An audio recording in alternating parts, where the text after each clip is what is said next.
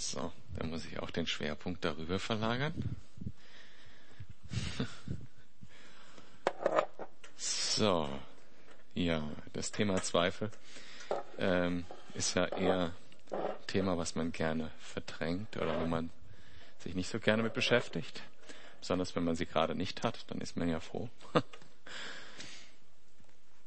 Aber ich habe nicht gesehen, äh, der Dominik hat vorhin gefragt, wer von euch da schon mal mit zu kämpfen hatte. Und ich habe nicht gesehen, wer sich gemeldet hat. Ein paar wahrscheinlich. Also ich definitiv. Wer noch? Also sind fast alle, alle sind ehrlich hier. Sehr gut. Der Punkt ist, Zweifel können wahnsinnig nerven, aber Zweifel sind an sich keine Sünde. Das sage ich mal gerade vorweg. Und deshalb sollte es keinen Grund geben, das Thema zu tabuisieren. Warum wir das tabuisieren, das Thema, hat, äh, hat eigentlich den Grund, dass Zweifel zu etwas werden können, was wir nicht haben wollen. Aber nicht müssen. Und ja, es gibt schlaue Leute, die sich darüber Gedanken machen, was ist Zweifel genau und so weiter. Und ich habe mir äh, einfach das abgekupfert, jetzt mal aus dem Duden, Definition Zweifel. Ähm, Bedenken, schwankende Ungewissheit, ob jemanden, was hier durcheinander? Definition im Duden heißt, Bedenken oder schwankende Ungewissheit, ob jemandem, jemandes Äußerung zu glauben ist ob ein Vorgehen, eine Handlung richtig und gut ist, ob etwas gelingen kann oder ähnliches. Ich glaube, das Entscheidende ist diese schwankende Ungewissheit und die kam auch in dem Gedicht äh, vorne weg. Also ich habe zwei Optionen zum Beispiel und ich weiß nicht, stimmt die oder die. Oder mir hat jemand was gesagt und ich weiß nicht, ist das genau so richtig. Das ist erstmal ein Abwägen für Wahrhalten oder für, für richtig befinden. Und wir müssen oder ich, ich denke, es ist wichtig auch für dich und für mich, dass wir das, den, das Wort Zweifel unterscheiden und den Vorgang unterscheiden von dem, was ich jetzt mal Skepsis nennen würde. Und das ist nämlich, wenn ich diese Bedenken habe, versuche durch kritische Überlegung diesen Zweifel auszuräumen aus eigener Kraft. Ich sage es jetzt mal fromm äh, zu beschreiben, ich setze meinen Intellekt über die Antworten, die mir Gott geben will. Und dann ein weiterer Begriff, und das ist der Begriff, der eigentlich, ähm, sag mal, uns vielleicht die Angst auslöst, wenn wir den Begriff Zweifel hören oder wenn das in uns aufkommt, ist der Begriff Unglaube. Und Unglaube ist nach der Definition etwas nicht für wahr halten oder nicht für wahr halten, dass der Gott der Bibel existiert und dass Jesus als der Messias, der Messias Gottes ist, beziehungsweise ein mangelndes Vertrauen in diesen Gott und sein Evangelium. Das ist der Begriff Unglaube. Und ich sehe so für mich, ja, wenn ich, wenn ich sehe in Bereichen meines Lebens, wo das zu Unglauben gekommen ist, siehst du, ich habe den ganzen Tag, habe ich mir überlegt, was, welches Beispiel gibt's in meinem Leben? Jetzt habe ich eins. Super. Und wo auch genau diese Progression eben von Zweifel über Skepsis zu Unglaube führt. Ähm, nämlich, ich habe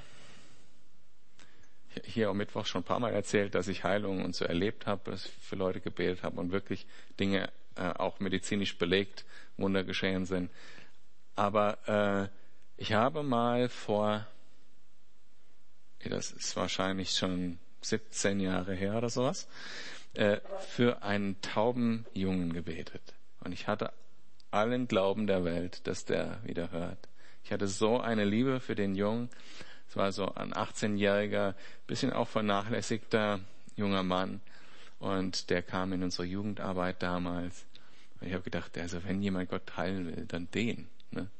Dann haben wir ein paar Mal für den gebetet und, und im Glauben und mit Brimborium und allem. Und es ist eben nichts passiert. Und da kamen bei mir Zweifel auf. Ja, kann Gott heute noch heilen? Und denn diesen Zweifel habe ich lange Zeit nicht zu Gott gebracht, sondern immer wieder versucht, mir das skeptisch, also aus meinem eigenen Intellekt zu erklären. Gibt es andere Gründe, warum dann Heilungen trotzdem passieren und so weiter. Also ihr kennt vielleicht diese ganzen Überlegungen, die man da haben kann. Und bis dahin, dass ich lange, lange überhaupt nicht für Kranke gebetet habe. Also Unglauben. Genau diese Progression äh, war dort zu sehen. Und Zweifel können eben dahin wachsen. Und das ist die Gefahr und die Problematik bei Zweifeln. Oh, lass uns aber einfach mal die Geschichte einsteigen, weil das konkrete Beispiel wird euch sofort klar. Also in Matthäus Kapitel 11, wir machen heute das ganze Kapitel, ähm, wie immer. Vers 1, als Jesus seinen zwölf Jüngern diese Anweisungen gegeben hatte und seine Rede beendet hatte, zog er weiter, um in den Städten Galiläas zu lehren und Gottes gute Botschaft zu verkündigen. Und jetzt da vorne weg, vorne weg im Kapitel 10 ist eben, hat Jesus die Jünger ausgesendet, in die Ernte von Stadt zu Stadt, von Dorf zu Dorf zu ziehen in Galiläa und die Nachricht von Gottes Reich zu verkündigen, Kranke zu heilen, Dämonen auszutreiben. Und Vers 2, Johannes hörte im Gefängnis von dem Wirken Christi. Er schickte einige seiner Jünger zu ihm und ließ ihn fragen, bist du der da kommen soll oder müssen wir auf einen anderen warten? Und ähm, diese Geschichte, die muss man ja so einordnen. Johannes hat schon früh als Kind über Jesus gehört und auch gehört, das ist da der, dein Cousin, da, der Sohn von der Maria. Ja, die Mutter hat ihm das sicher erzählt. Und ähm, dann hat er seinen eigenen Dienst angefangen und hatte eine große Berufung. Er war der letzte Prophet des Alten Testaments sozusagen, am Übergang zwischen dem Alten und dem Neuen Testament. Er hat selber äh, Prophetien erhalten von Gott. Das wird derjenige wird der Messias sein, von dem du, bei dem du siehst, dass der Heilige Geist wie eine Taube herkommt. Und darin hat er ihn auch erkannt, als er ihn getauft hat. Sonst nichts, ja. Das ist das Interessante. Jesus kam dahin und ähm, ob er ihn erkannt hat als Mensch, ob er ihn vielleicht viele Jahre nicht gesehen hat, keine Ahnung. Aber daran hat er ihn erkannt und er hatte diese Prophetie von Gott. So, darauf wollte ich jetzt Wert legen. Er hatte eine klare Prophetie, die ist wahr geworden und jetzt hat er trotzdem Zweifel. Ja, und so geht's uns ja oft auch, ne? dass wir sagen, okay, wir haben was von Gott empfangen und es war total stark und das ist jetzt aber leider schon zwei Wochen her und jetzt ist es weg. Jetzt zweifle ich schon wieder dran. Johannes ist im Gefängnis, wie wir hören. Und das ist passiert, weil er der war, der er war. Der, der war ein Mensch, der überhaupt kein Blatt vom Mund genommen hat und überhaupt auch sonst ziemlich heftiger Charakter. Er ist mit Kamelhaar begleitet, bekleidet, da durch die Wüste gezogen. Wahrscheinlich hat er draußen geschlafen und hat sich nur ernährt äh, wie halt so ein, so ein Aussteiger halt. Ne? Und von Insekten und so. Also nicht so toll. Aber ein Outdoor-Typ, ne? so jemand, der vielleicht das auch liebt, draußen zu sein. Weil Gott, wenn er uns beruft, der gibt uns auch was, wo wir gerne drin sind. Ja, es ist nicht so, dass er jemals gesagt hätte, Johannes jetzt, dass er darunter leidet. Ganz im Gegenteil. Ich glaube, der sitzt jetzt in diesem Kellerloch seit einiger Zeit schon und ihm geht's gar nicht gut weil ihm das nämlich keinen Spaß macht, äh, in dieser Enge bei der schlechten Luft äh, im Kellerloch zu legen. Und äh, dass es schon so lange geht, irritiert ihn.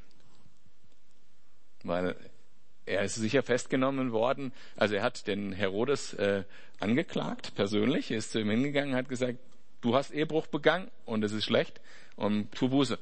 Ja, das muss er erst mal bringen also zu äh, so einem mächtigen Typ hinzugehen, geh mal zum Oberbürgermeister Salomo und sage ihm, ja, sowas in der Art. Ja, das musste erstmal, dazu musste erstmal den Mut haben. Und den hatte der, der hat seinen Dienst ernst genommen, der hätte auch ganz anders leben können. Ja, eigentlich mochte Herodes ihn und eigentlich war er auch beliebt beim Volk der hätte das auch ausnutzen können und ein gutes Leben haben können. Nein, er ist seinem Dienst treu geblieben. Er war also wirklich nicht nur, dass er diese Prophetie hatte und dieses Wirken hatte, der Vorläufer Jesu war, dass er Jesus selber getauft hat, dass er, ähm, er war ein besonderer Mensch und wie, wir werden das auch gleich hören von Jesus. Und jetzt sitzt er da im Loch und bei seiner Festnahme hat er sich ja gedacht, so, ich weiß ja, das Königreich Gottes kommt jetzt. Jesus, ich habe ihn getauft, der, der Messias Gottes ist da und der wird dann kommen und mich hier ausbrechen oder zumindest mich freilassen, wenn er König ist. Das war seine Vorstellung. Und das ist eine Vorstellung, die man gewinnen kann, wenn man die Prophetien des Alten Testaments ohne unsere Kenntnis, ohne den Heiligen Geist liest. Dazu kann man kommen, weil die Prophetien oft im Alten Testament, auch die im Neuen Testament, solche Zeitsprünge enthalten. Und äh, das ist nicht so überall bei, bei, jeder Prophetie im Alten Testament klar, dass äh, zwischen Kreuzigung und Auferstehung und Jesu Wiederkunft und der äh, Aufrichtung des, des, des Reichs auf Erden äh, tatsächlich so eine lange Zeit vergeht. Aber es gibt auch die Prophetien, die von Jesus reden, als der, wie er damals gekommen ist. Also es gibt diese Prophetien, wo steht, er ist demütig, er wird leiden für unsere Sünden und so weiter. Äh, Jesaja 53. Und das hat er alles im Kopf und das wird in seinem Kopf zu einem Brei und eigentlich will er nicht im Gefängnis sitzen. Also wünscht er sich eher das andere. Und aus diesem Gemengelage wird der Zweifel. Aber er macht das einzig Richtige, was man tun kann. Er geht zu Jesus und fragt ihn, bist du es jetzt oder bist du es nicht? Er sagt nicht, ja, das ist doch sowieso alles Fake, was der gesagt hat. Ne? Oder so. Man hätte ja, man kann ja, wenn man solchen Frust hat da im Gefängnis zum Beispiel oder auch weil man was nicht kriegt, was man haben will oder weil etwas nicht nach den eigenen Vorstellungen läuft, Frust haben und sagen, nö, will ich jetzt alles gar nicht mehr. Aber das hat er nicht gemacht. Er hat nicht zugelassen, dass dies, dieser Fortschritt passiert, äh, zur Skepsis, zum Unglauben, sondern hat gesagt, ich frage Jesus danach. Bist du derjenige, der mich jetzt ausbrechen wird oder wird das irgendwie anders sein? Müssen wir auf jemand zweites warten oder wie wird das sein? Und Jesus gab diesen Jüngern von ihm dann zur Antwort in Vers 4, geht zu Johannes und berichtet ihm, was ihr gehört und was ihr hört und seht. Blinde sehen, Lahme gehen, Aussätzige werden geheilt, Taube hören, Tote werden auferweckt und den Armen wird Gottes gute Botschaft verkündet. Und glücklich zu preisen ist, wer nicht Anstoß an mir nimmt. Jesus gibt keine direkte Antwort. Er sagt nicht, jo, ich bin's. Und sie gehen zurück und, äh, und, und sagen dann Johannes, ja, er ist es, hat er gesagt. Hätte das Johannes wirklich geholfen? Vielleicht nicht, ne? Weiß es nicht. Was hat er gemacht? Er hat geantwortet mit dem Wort Gottes eigentlich, mit den, dass diese Prophetien, die von ihm vielfach im Alten Testament stehen, gerade vor den Augen der Jünger von Johannes und der anderen Menschen, die da waren, wahr werden. Dass das passiert, was Gott vorher gesagt hat. Und ihr könnt es ja nachprüfen. Und ähm, Johannes kannte die Schriften und hat gesagt, okay, ja klar, also das passiert und das ist wichtig für mich zu erkennen, dass das passiert, ist das Anzeichen. Ja, er ist es. Und äh, auch der letzte Satz, und glücklich zu preisen ist, wer nicht Anstoß an mir nimmt, der, denn der ist fast am stärksten von denen, äh, ein Hinweis auf die Prophetie in Jesaja 53 eben ja, wo, wo es heißt, dass Menschen an ihm Anstoß nehmen werden, weil er gefoltert und beschimpft wird als Messias Gottes. Ich glaube, hauptsächlich durch diesen Satz der Antwort ist auch Johannes dann überzeugt worden, aber das lesen wir hier nirgends. Letztlich ist das die Anspielung darauf, dass Jesus als sanftmütiger König kommt und am Kreuz sterben wird. Und dass er Johannes zwar jetzt weiß, ja, er ist es, aber äh, das Reich Gottes auf Erden wird möglicherweise nicht kommen und mich aus dem Knast befreien. Sondern ich muss in dieser Situation im Glauben weiterleben. Und tatsächlich ist er ja dann äh, später enthauptet worden. Ihr kennt die Geschichte vielleicht. Wir sehen hier also bei Johannes eine bestimmte Art des Zweifels, nämlich, dass er einfach nicht genau weiß, was soll ich davon halten. Und er bekommt eine Antwort von Jesus, weil er ihn fragt. Im nächsten Abschnitt äh, lesen wir eine, eine, etwas andere Haltung, die man auch in den Bereich des Zweifels oder vielleicht eher sogar schon in den Bereich Skepsis äh, legen könnte. Ab Vers 7 lese ich vor. Als die Männer wieder gegangen waren, wandte sich Jesus an die Menge und fing an, zu ihnen über Johannes zu sprechen. Was wolltet ihr euch eigentlich ansehen, als ihr zu ihm in die Wüste hinausgingt? fragte er sie. Ein Schilfrohr, das sich im Wind hin und her bewegt? Nein. Was wolltet ihr dann sonst draußen sehen? Einen Mann in feiner Kleidung? Ihr wisst doch, die fein gekleideten Leute, die sind in Palästen der Könige zu finden. Was wollt ihr also sonst sehen, als ihr hinausgingt? Einen Propheten? Ja, ich sage euch, ihr habt einen Propheten gesehen. Und noch mehr als das. Johannes ist der, über den es in der Schrift heißt, ich sende meinen Boten vor dir her. Er wird dir vorangehen, er wird dir ein Wegbereiter sein. Ich sage euch, unter allen Menschen, die je geboren wurden, hat es keinen größeren gegeben als Johannes den Täufer. Und doch ist selbst der Geringste im Himmelreich größer als er. Johannes war sicher kein Schilfrohr. Ich habe ja so ein bisschen erzählt, was die Umstände seiner Verhaftung waren. Der hat sich nicht vom Wind hin und her bewegen lassen oder wie wir heute sagen, sein Fähnchen in den Wind gehängt. Der hat zu seinem Auftrag und zu Gott gestanden. Und er hat den Menschen auch klar die Wahrheit gesagt. Und die Frage ist, Jesus konfrontiert jetzt die Leute, ihr seid da hingegangen, ihr wolltet was sehen, irgendwas Spektakuläres äh, oder so, oder was wolltet ihr genau sehen? Und hat das zum Anlass genommen zu sagen, ja, ihr habt einen Propheten gesehen und einen großen noch dazu.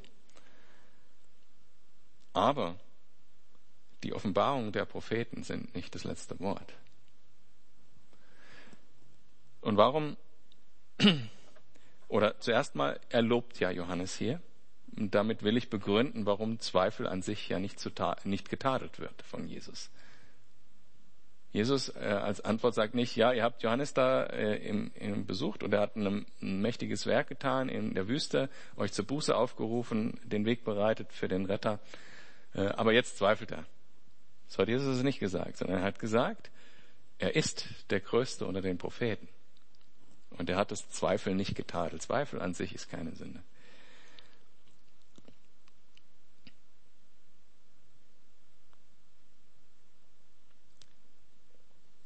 Die Leute aber, die in die Wüste gegangen sind, die hatten nachher Zweifel aufgrund anderer Umstände. Sie hatten nämlich falsche Erwartungen. Und das äh, spricht Jesus hier an. Was wolltet ihr eigentlich, als ihr dahin gegangen seid? Habt ihr nicht zugehört, was er gesagt hat? Wenn er gesagt hat, bu, äh, tut Buße und folgt Jesus nach, warum habt ihr es nicht getan? Die hatten falsche Erwartungen und waren nicht bereit, äh, da Jesus die Antwort geben zu lassen drauf. Aber jetzt zu der Tatsache, dass äh, jeder im Reich Gottes größer ist als Johannes. Kannst du das überhaupt glauben? Dass es so ist, dass diese Aussage für dich zutrifft?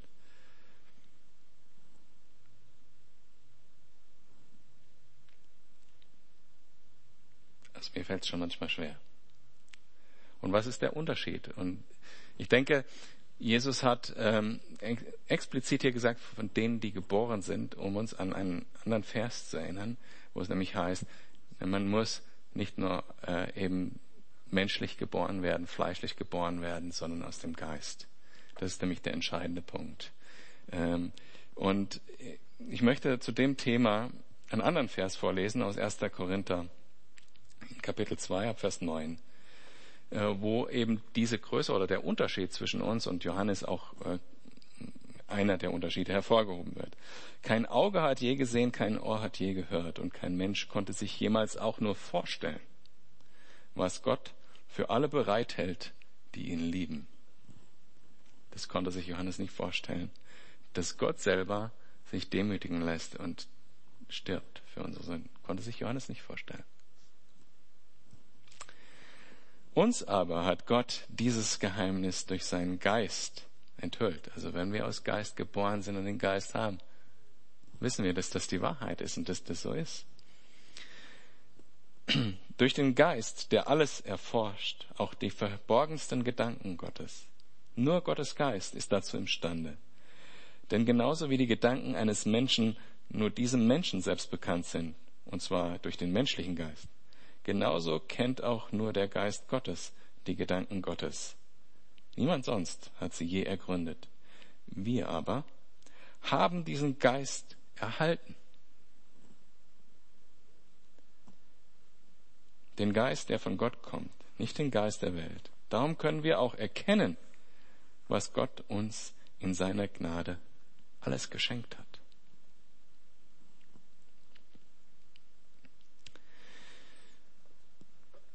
Ich lese weiter im Kapitel 11 Matthäus ab Vers 12.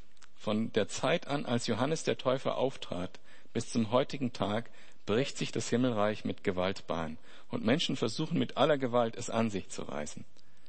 Denn alle Propheten und das Gesetz kündigten das Himmelreich an, bis Johannes kam.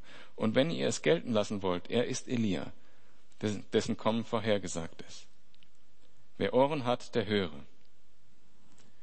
Das ist glaube ich, einer der schwierigsten äh, Verse, über die ich geprägt habe bisher, weil die Auslegung sehr schwierig ist. Ich habe meine Meinung dazu, die erzähle ich euch und ich erzähle euch aber auch, was die Mehrheit der Komment Kommentare dazu schreibt. Ich glaube, wenn ich jetzt mir erlaube, die Schlachter 2000 herzunehmen, weil äh, schon eben die neue Genfer Übersetzung, die ich sonst nehme, an der Stelle interpretiert. Im Schlachter 2000 steht, aber von den Tagen Johannes des Täufers an bis jetzt leidet das Reich der Himmel Gewalt. Und die, welche Gewalt anwenden, reißen es an sich. Und das ist eine sehr wörtliche Übersetzung, soweit ich das beurteilen kann.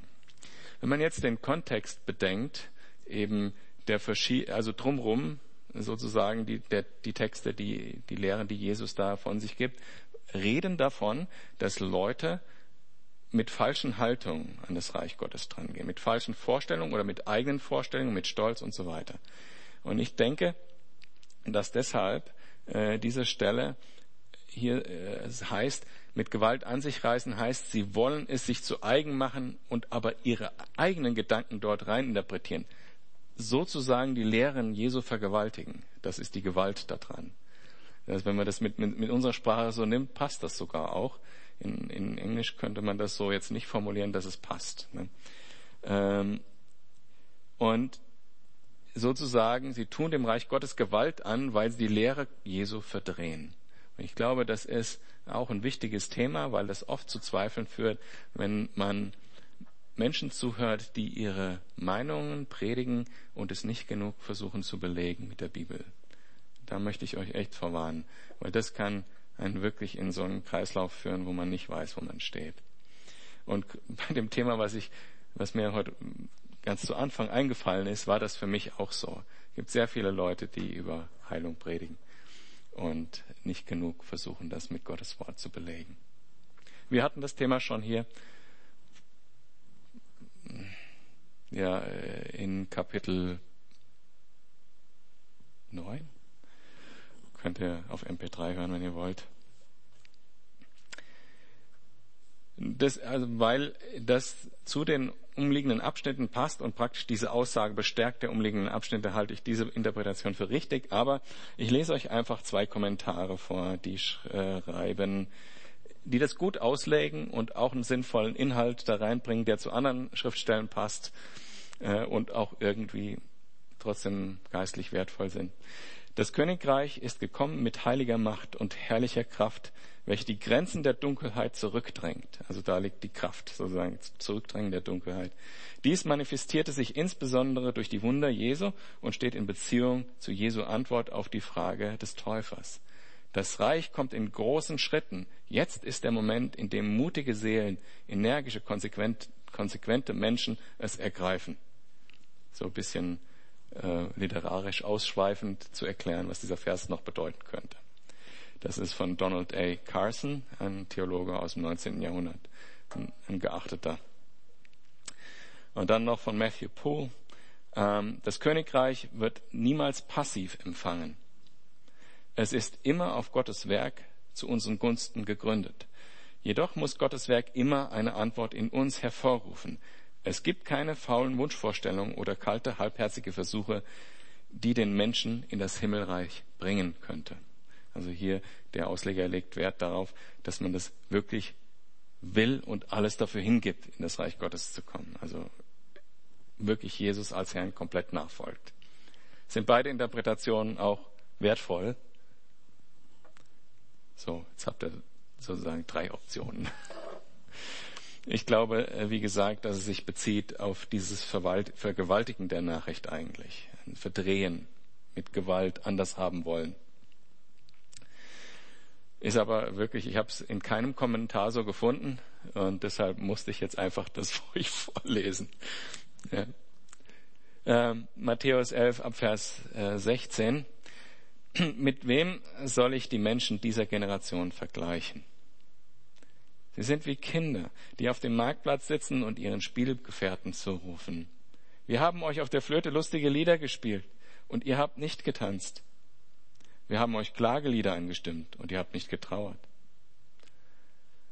So ist es doch. Johannes ist gekommen, hat gefastet und keinen Wein getrunken und schon hat, hat es geheißen, er ist von einem bösen, bösen Geist besessen. Der Menschensohn ist gekommen, isst und trinkt wie jedermann und da heißt es, was für ein Schlemmer und Säufer. Dieser Freund der Zolleinnehmer und Sünder. Und doch hat die Weisheit Gottes recht. Das zeigt sich an dem, was sie bewirkt. Das Bild, was Jesus hier verwendet, ist auch relativ klar. Ne? Da sitzen Kinder und sagen, lass uns spielen. Was wollen wir denn spielen? Und nichts hat gepasst. Weder die eine Richtung hat gepasst, noch die andere. Und das interpretiere ich auch in die Richtung Zweifel. Denn ich komme, oder wir kommen oft, also ich kann das ja nicht von euch behaupten, auch zu Gott mit meinen eigenen Vorstellungen und denke, nee Gott, so kannst du das doch nicht meinen. Das ist mir zu soft oder zu hart oder das ist mir zu konsequent oder zu wenig konsequent. Kann ich mir nicht vorstellen, dass du das so meinst, weil ich habe das ja vorher schon anders gedacht. Das passt euch ja nicht. Trauerlied passt euch nicht. Ein Prediger, der sehr ernst predigt, passt euch nicht. Ein Prediger, der die ganze Zeit Witze macht, passt euch nicht. Einer, der Wein trinkt, passt euch nicht. Einer, der Kaffee trinkt, passt euch nicht. Äh, die Gemeindeleitung, die nicht genug Zeit hat für die Seelsorge, passt euch nicht und äh, und so weiter. Ne? Äh, jetzt habe ich es kaputt gemacht. Ähm, und das ist eine Art Zweifel aufgrund der eigenen, ist egal, aufgrund der eigenen Umstände äh, Vorstellungen, die ich mitbringe. Ich schraube schon die ganze Zeit darum, ihr habt darauf gewartet, wann ich es kaputt kriege. Ne? Ja, danke. Das mache ich übrigens immer. Also auch wenn ich am Telefon bin oder so, ich muss immer irgendwas haben in den Fingern. Heute würde man mir äh, ADS oder sowas äh, diagnostizieren. Ein Glück bin ich kein Kind mehr. Ein Glück bin ich kein Kind mehr. Kinder heute haben es nicht leicht. Ähm, ja, das heißt, Zweifel können kommen. Wir haben bei Johannes gesehen, aufgrund einer echten, ernsthaften Frage, wie rum ist es denn nun? Oder sie kommen, können kommen, weil ich schon Vorstellungen habe und mir passt es einfach nicht, was Gott schon gesagt hat. Wie jetzt bei denen, die eben zum Johannes gesagt haben, ja, der hat einen bösen Geist, weil er äh, asketisch gelebt hat, und zu Jesus gesagt haben, äh, ja, das ist ja, der kann ja überhaupt nicht geistlich sein, das ist ja einer, der ganz normal lebt.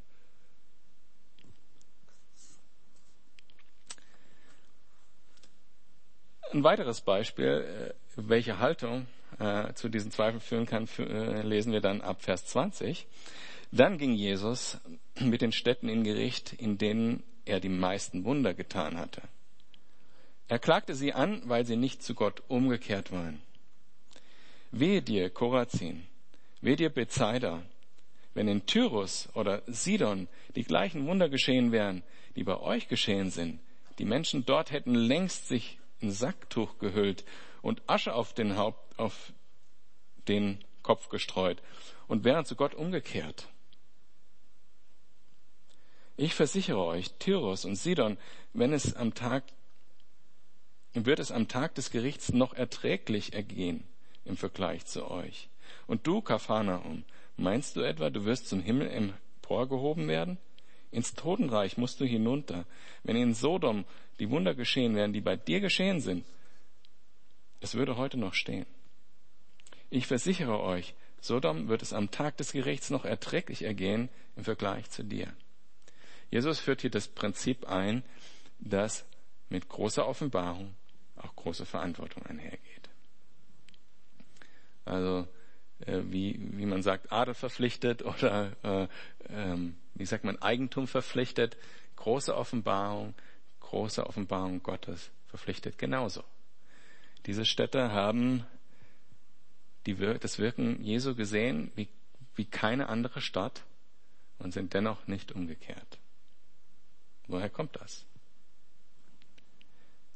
Die Städte, kannst du dir was vorstellen, woher das kommen kann? Woher kommt das? Wenn die doch gesehen haben, also sie kannten die das Alte Testament, sie sind damit aufgewachsen, sie haben gesehen, was passiert ist, konnten das direkt in Relation bringen zu dem, was im Alten Testament steht. Sie haben gesehen, dass damit Macht gepredigt wird und haben das sogar gemocht, haben wir an anderer Stelle gelesen, haben die Predigt für vollmächtig befunden und sind trotzdem nicht umgekehrt. Die Städte, mit denen Jesus hier vergleicht, Tyros und Sidon, sind sozusagen die New Yorks, LAs und San Franciscos äh, des Altertums. Äh, Tyros war die größte Handelsstadt äh, im, schon vom Perserreich an. Sidon so ähnlich und ihr wisst, was äh, Sodom war, das kennen wir aus der biblischen Geschichte auch. Äh, eine Stadt ohne Moral, mit Sünde und Götzendienst, mit Habsucht und Gier und Zügellosigkeit die Gott immer wieder verurteilt hat und ähm, sie auch zur Buße aufgerufen hat. Dieser Inbegriff dieser Unmoral sozusagen wird jetzt verglichen mit Städten Israels oder die zum Volk Israel zumindest gehören. Das war ein Affront für die Leute da.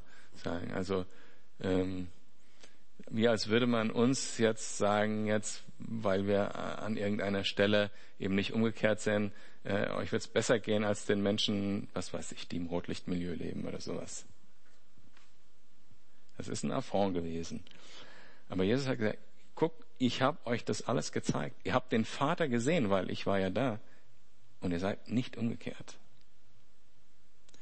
Also auch ein Motiv, ein Zweifelmotiv sozusagen. Und woher stammt es? Ihr habt euch vielleicht inzwischen ein paar Gedanken gemacht. Stammt einfach aus der Liebe zur Sünde. Uns gefällt der Lebensstil, wie wir ihn leben, besser als die Konsequenzen, die es hätte, wenn wir dir glauben. Auch wenn du zehnmal recht hast und wenn auch alles dafür spricht, was wir gesehen und gehört haben, das andere gefällt uns besser. Wir wollen die Konsequenz nicht ziehen.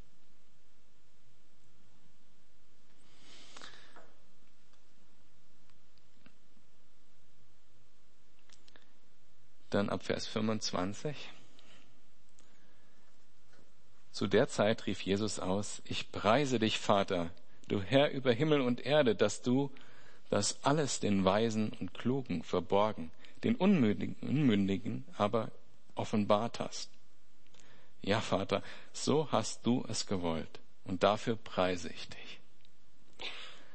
Alles hat mir mein Vater übergeben. Niemand kennt den Sohn, nur der Vater kennt ihn. Und auch der Vater, den Vater kennt niemand, nur der Sohn und die, denen der Sohn es offenbaren will. Jesus stellt jetzt, nachdem er diese verschiedenen äh, immer extremer werdenden Zweifelshaltungen sozusagen gezeigt hat, das Gegenteil vor. Zwei Dinge stellt er ihm entgegen, nämlich Lobpreis. Ich finde es total Hammer, ja, dass hier so praktisch im Text so dieser Fluss ist, ja, und das und das und das, und ich preise dich ja. Er redet ganz normal und plötzlich sagt er, ich preise dich, Vater. Äh, sein Leben war so verwoben. Aber dieser Lobpreis ist, glaube ich, auch für uns wichtig.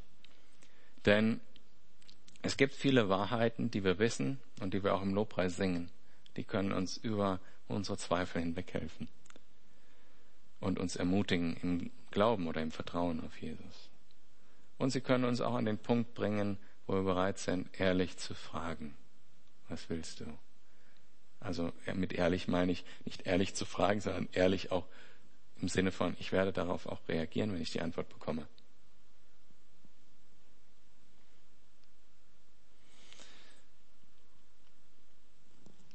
Und das Zweite, was er sagt, ist, du musst es gar nicht alles ausbaldowern für dich. Man muss nicht 20 Jahre Philosophie studieren, um irgendwie zu wissen, was der Sinn des Lebens ist oder sowas. Es ist ganz einfach. Die Leute, die da über das alles grübeln bis zum äh, geht nicht mehr, sind eher diejenigen, vor denen dass diese Wahrheit verborgen ist. Sagt Jesus ja selber, ne? auch wenn es mir nicht passt. Ich grübel mal gerne denke über Sachen nach. Das Entscheidende ist, glaube ich, zu sagen, ich kann es nicht ausbaldowern. Ich glaube einfach, was du sagst. Mir geht's mit einigen Themen der Bibel so. Ne? So gerade, wenn man so versucht, manche Aussagen irgendwie sich zu erklären oder sowas. Und sie sind nicht erklärbar. Es gibt zum Beispiel Dinge, die sind aus menschlichem Verstand fast widersprüchlich und stehen in einem Satz in der Bibel oder in, in, ja, vielleicht in zwei Sätzen hintereinander. Wie zum Beispiel äh, Berufung durch Gott, also dass Gott die komplette Kontrolle hat und sagt, du bist gerettet und du nicht. Und im nächsten, äh, es kommt auf die Entscheidung des Einzelnen an. Also genau gegensätzliche Positionen, die da stehen. Und sie sind beide wahr. Und ich nehme das so an. Sie stehen nebeneinander in der Bibel. Punkt. Das kann man mit menschlichem Intellekt nicht auflösen. Keine Chance. Aber anstatt darüber nachzugrübeln, und das ist jetzt der, der entscheidende Punkt zum Thema Zweifel, anstatt darüber nachzugrübeln und zu sagen, na, vielleicht macht das Ganze ja gar keinen Sinn am Ende, eben diesen Weg zu gehen von Zweifel über Skepsis zu Unglauben, sage ich mir, die waren ja auch nicht dumm, die das geschrieben haben, einerseits, und die haben das da nebeneinander hingeschrieben, weil es da eine Offenbarung des Heiligen Geistes gibt, und der glaube ich.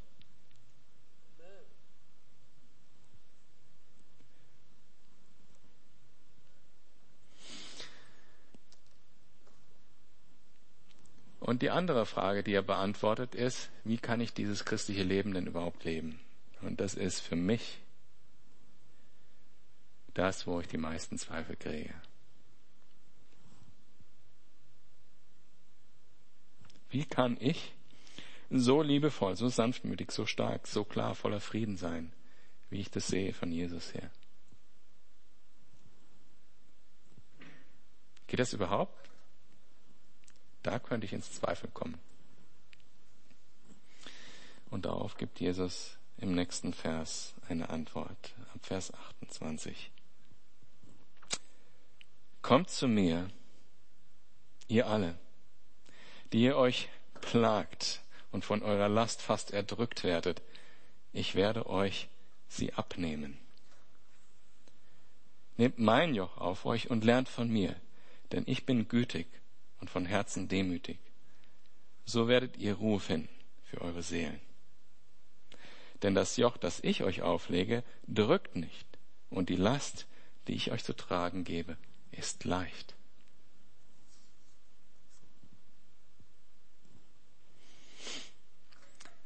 Welche, von welchen Lasten redet Jesus hier? Okay, nehmen wir den Kontext, also Zweifel, Unglaube und so weiter. Es kann eine Last sein. Also äh, immer hin und her zu grübeln und so nicht zu wissen, wo man steht, äh, boah, das kann eine Last sein. Wahnsinn. Aber eine andere Last, die Jesus uns ganz konkret abnimmt, und das, dort bin ich total dankbar, ist meine Sünde, die mir durch das Gesetz äh, klar wird. Er hat zum einen das Gesetz schon erfüllt und hat das Gesetz abgelöst durch seine Liebe. Und zum anderen hat er mich erlöst, indem er den Preis bezahlt hat. Und das meint er genau mit abnehmen. Weil die Last, die ich hätte tragen müssen, die hatte er schon auf den Schultern. Nämlich als er mit dem Joch auf dem Rücken nach Golgatha marschiert ist. Stellt euch das so vor. Ne? Äh, ich höre oft Predigen und da ist auch was dran, wo gesagt wird, äh, jemandens Schüler zu sein, wird auch als Joch bezeichnet im Alten Testament. Das ist auch eine gute Auslegung ähm, und ist sicher auch richtig. Wir sollen Jesus Schüler sein und sein Joch auf uns nehmen und ähm, von ihm lernen. Sagt er in dem Moment ja selber, nehmt mein Joch auf, lernt von mir. Aber was lernen wir denn von ihm? Und das konkret ist das ganz konkrete Joch in dem Fall. Und hier höre ich oft Predigen, wo es dann um den Dienst geht, Und dann wird von dem Joch der Ochsen gesprochen, wo zwei Ochsen drin hängen, die gemeinsam einen Flug ziehen sollen. Ne? Äh, so, um die Kraft dieser beiden Tiere gleichmäßig auf irgendein Gerät zu übertragen, was es auch immer sein mag. Und ich glaube, hier ist ein anderes Joch gemeint. Hier ist das Joch gemeint, was Menschen aufgelegt wird, äh, das die Last erleichtert. Es erleichtert, Lasten zu tragen. Also beispielsweise jetzt ähm, eine Frau, die zum Wasserbrunnen geht, um für die Familie Wasser zu holen, die äh, will ähm, jetzt äh, 40 Liter Wasser holen oder sagen wir 20 Liter Wasser holen. Könnt euch ja ein 20 Liter Eimer ist ungefähr so mal so voll Wasser, ist wahnsinnig schwer. Ja. Jetzt ist dieses Joch dafür da, zwei 10 Liter Eimer zu nehmen und die Last gleichmäßig über die Schultern zu verteilen und auf beiden Seiten hängt ein Eimer. Das heißt, es ist ein Gerät, was eigentlich die Last erleichtert. Und die Lehre, die Jesus bringt, erleichtert uns die Last, das Gesetz zu erfüllen. Das muss man ein bisschen sacken lassen. Weil das Gesetz ist nicht, in Jesus ist das Gesetz nicht erfüllt dadurch, dass ich es tue, sondern dadurch, dass Jesus mich gerecht gesprochen hat. Und dass ich es nur ausleben muss. Und das ist ein leichtes Joch. Okay, und dazu habe ich noch ein paar Verse äh, mir aufgeschrieben oder Inhalte aufgeschrieben, die biblisch sind, nämlich man soll sein Kreuz täglich auf sich nehmen. Und das bedeutet auch ein leichtes Joch, von sich selber wegschauen, auf Jesus schauen. Und das ist, passt sehr gut zu dem Thema Zweifeln, weil das Thema Zweifeln, da schaut man sozusagen auf einen Zirkel, in dem man sich bewegt. Das befindet in mir drin statt. Da schaue ich auf mich selbst, auf meine eigenen Gedanken. Während, wenn ich das Joch Jesu auf mich nehme, dann schaue ich nach vorne auf Jesus und schaue von mir selber weg. Und das ist leicht, weil da drin liegt großer Frieden. Und es sagt Jesus auch hier, ich gebe euch den Frieden.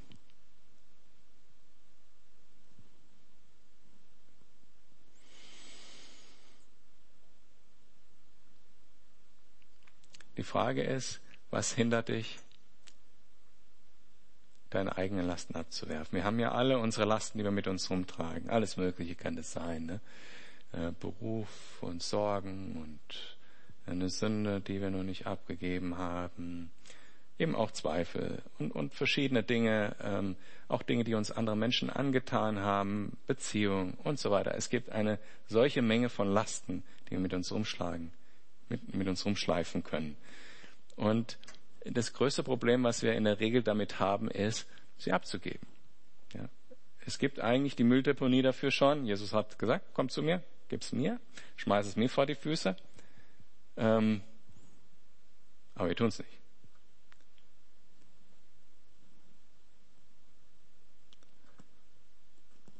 Und die Frage ist, warum? Es ist eigentlich ganz einfach. Das ist ein Gebet weg, dieser, dieser Schritt. Schmeiß einfach hin und leb aus der Gnade. Darin liegt der größte Segen. So, Zusammenfassung. Wir sind schon durch das ganze elfte Kapitel durch. Ich bin immer wieder selber überrascht, dass ich das an einem Abend schaffe und dass ihr nicht schon total schnarcht. Ähm, wir haben Gründe für Zweifel kennengelernt, die verschiedenen Gründe, nämlich falsche Erwartungen, äh, Unsicherheit, wie bei äh, Johannes, eigene Vorstellungen, also Dinge, die ich so haben will, Vorurteile, ähm, das bei den ne, Weinsäufer und so, ist ja ein Vorurteil, und die Liebe zur Sünde. Und wir haben Sachen gehört, wie man mit Zweifel umgehen kann, nämlich in, als an allererster Stelle damit zu Jesus kommen und Jesus fragen und auf die Antwort hören. Wie gesagt, das ist so einfach wie ein Gebet sprechen. Das zweite, was wir gehört haben, ist, äh, liegt in der Antwort, die Jesus Johannes gegeben hat und auch den anderen. Er hat nämlich die Bibel hergenommen und hat gesagt, guck, in der Bibel steht das und das Und Johannes konnte vergleichen, ah, das passiert wirklich, ah, das stand da ja, das hat äh, Jesaja, was weiß ich, vor 600 Jahren geschrieben, das stimmt ja wirklich. Also die Bibel ist eine große Hilfe, Zweifel auszuräumen. Selber nachforschen, wie rum verhält sich denn wirklich. Und dabei natürlich beten um den Heiligen Geist, weil die Bibel ist kein Buch, was man lesen kann wie ein Mathematikbuch. Ähm, eine andere Sache, die wir gehört haben, ist der Lobpreis Jesu. Und da machen wir uns bewusst, dass Gott natürlich viel, viel größer ist als unsere Zweifel. Ich habe irgendwo gelesen, Gott ist nicht zerbrechlich aufgrund unserer Zweifel. Das finde ich, finde ich, einen guten, finde ich eine gute Formulierung irgendwie. Gott ist viel größer als unsere Zweifel. Jesu, Jesu Reaktion war, ich preise dich, Vater. Das ist dein Weg. Und seine Aussage, dass du sein Kind bist, ist viel größer als deine, als deine Zweifel. In Epheser 1 ab Vers 13 heißt es, ähm, auch ihr gehört jetzt zu Christus. Ihr habt die Botschaft der Wahrheit gehört, das Evangelium, das euch Rettung bringt. Und weil ihr diese Botschaft im Glauben angenommen habt, hat Gott euch, wie er es versprochen hat, durch Christus den Heiligen Geist gegeben. Damit hat er euch sein Siegel aufgedrückt, hat euch versiegelt, sein Eigentum gehört mir. Die Bestätigung dafür, dass ihr auch jetzt sein Eigentum seid. Das ist der einzige Zweifel, den man immer wieder ausräumen muss. Und das kann man nur, indem man diese Millionen Zusagen im Neuen Testament liest, die uns Gott dafür gibt. Ja, ich liebe dich immer noch. Ja, du bist immer noch gerettet. Ja, du bist mein Kind. Uneingeschränktes Ja zu dir. Und in Philippa 2, Vers 13, Gott selbst ist ja in euch am Werk und macht euch nicht nur bereit, sondern auch fähig, das zu tun, was ihm gefällt. Okay? Gott sagt nicht, du musst schon fertig sein, damit das alles ist, sondern wir sind zusammen unterwegs. Weiter geht's. Und aus, die, aus, dieser, aus diesem Wissen, diesen einfachen Dingen, die wir eigentlich wissen im Herzen, dass Gott da ist, dass Gott uns annimmt, kann alles andere, ist alles andere Peanuts dagegen, oder? Und Lobpreis, da werden wir ganz konkret so aufgefordert in Epheser äh, Kapitel 5, Vers 19, ermutigt einander mit Psalmen und Lobgesang. Ermutigt, also Ermutigung von anderen, also Gemeinschaft und Lobpreis ist extrem wichtig, um äh, zweifellos zu werden. Ermutigt einander mit Psalmen und Lobgesang und von Gottes Geist eingegebenen Liedern. Singt und jubelt aus tiefstem Herzen zur Ehre des Herrn. So wie wir es vorhin getan haben gleich wieder tun. Also vergiss die ganze Grübelei, komm zu Jesus, lass deine eigenen Sachen einfach links liegen. Da liegt der Segen und der Frieden. Ruhe für die Seele, wie Jesus das nennt. Kommt zu mir, ihr alle, die euch plagt und vor in eurer Last fast erdrückt werdet. Ich werde sie euch abnehmen. Nehmt mein Joch auf euch und lernt von mir, denn ich bin gütig und von Herzen demütig. So werdet ihr Ruhe finden für eure Seele. Denn das Joch, das ich auferlege, drückt nicht. Und die Last, die ich zu tragen gebe, ist leicht. Amen.